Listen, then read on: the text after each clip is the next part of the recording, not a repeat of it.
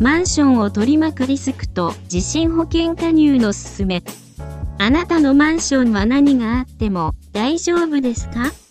住宅には火災、落雷、風水災、地震など様々なリスクが存在しますが、これは戸建て住宅に限らず、マンションなどの共同住宅も同様です。このようなリスクへの備えとして、火災保険や地震保険などの損害保険がありますが、マンションにおけるリスクと損害保険についてご紹介。まず身近なリスクとして、台風や豪雨による災害があります。近年、自然災害が激甚化していることがわかります。このような風災、水災、雪災い、氷災いなどの自然災害による損害に備えるのが火災保険です。火災保険では、自然災害のほか、火災、落雷、爆発、建物外部からの物体の衝突、水漏れ、盗難など様々な損害が保証対象となります。火災保険は、居室部分となる占有部分は、各区分所有者が、エントランス、廊下、エレベーターなどの共用部分は、管理組合が、それぞれ契約することが一般的です。なお、地震、噴火、津波による損害は火災保険では保証されません。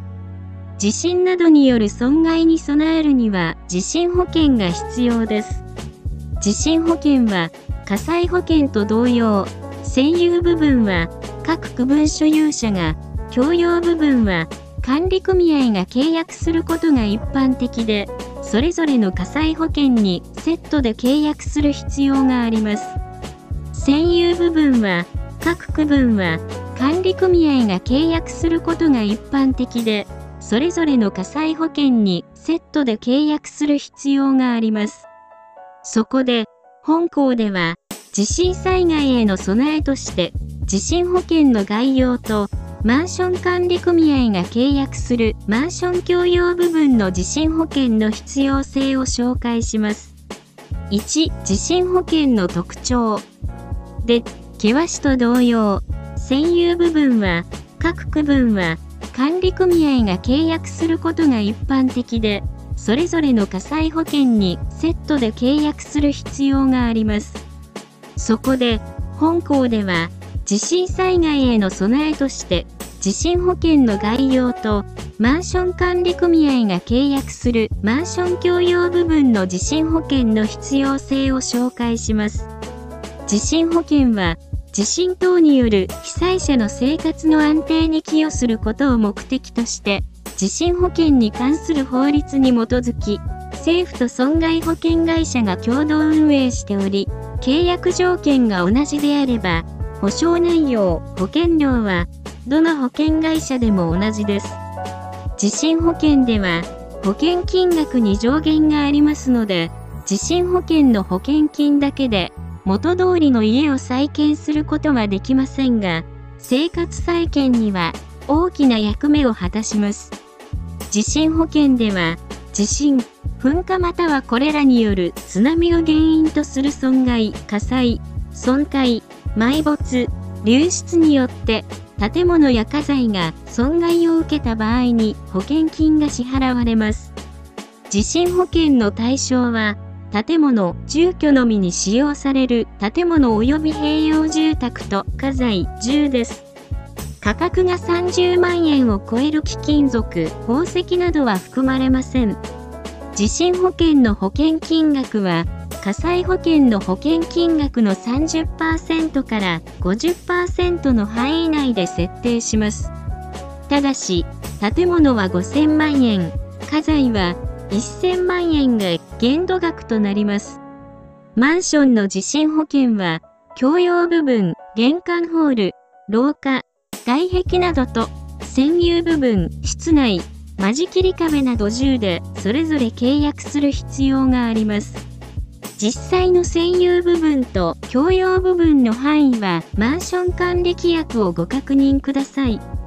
地震保険の保険料は、建物の所在地と構造、異構造、口構造15、保険金額によって決まります。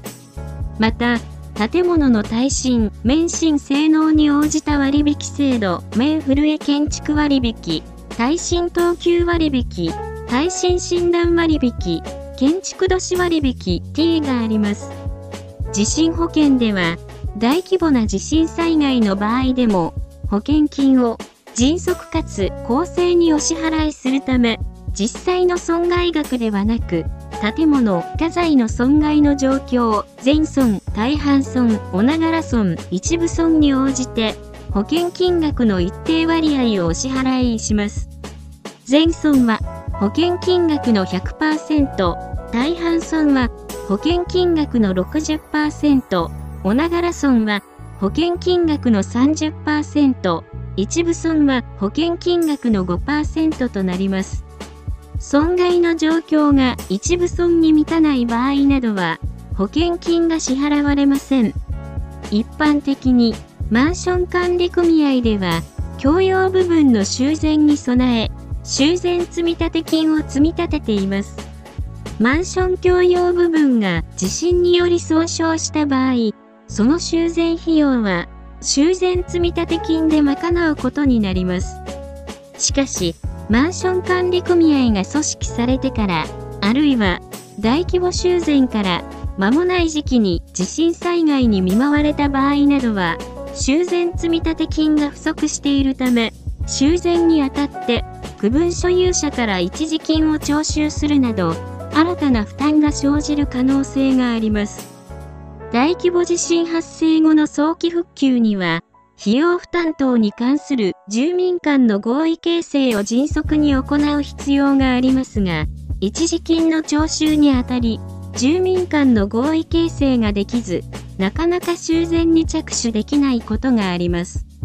もし、共用部分の地震保険を契約していれば、支払われる保険金を修繕費用に充てることができるため、住民間の合意形成をスムーズに進めることも可能です。地震による被害から生活再建をスムーズに進めるためには、占有部分の地震保険だけでなく、共用部分の地震保険も欠かせません。手元資金、修繕積立金等に余裕がない管理組合ほど、地震保険の必要性が高いと言えます。最後に、個人賠償責任保険について紹介します。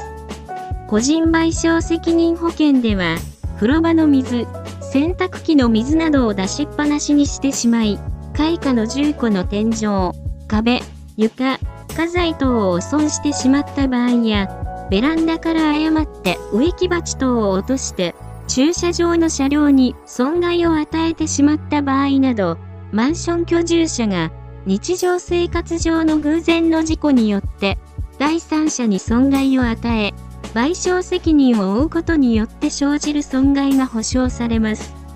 最近では自転車の利用者に損害賠償責任保険への加入を義務付ける努力義務も含みます。自治体が増えていますが自転車事故による損害賠償も個人賠償責任保険でカバーできます個人賠償責任保険は、マンション居住者が加入している自動車保険や火災保険の特約として契約できるほか、マンション管理組合が加入する火災保険等の特約として、マンション居住者を被保険者にして契約できる場合もあります。日常生活での思わぬ事故によって損害が生じた場合に備えるのが損害保険です。事故に遭わないことが一番ですが、自然災害など備えていても防ぎきれないこともあります。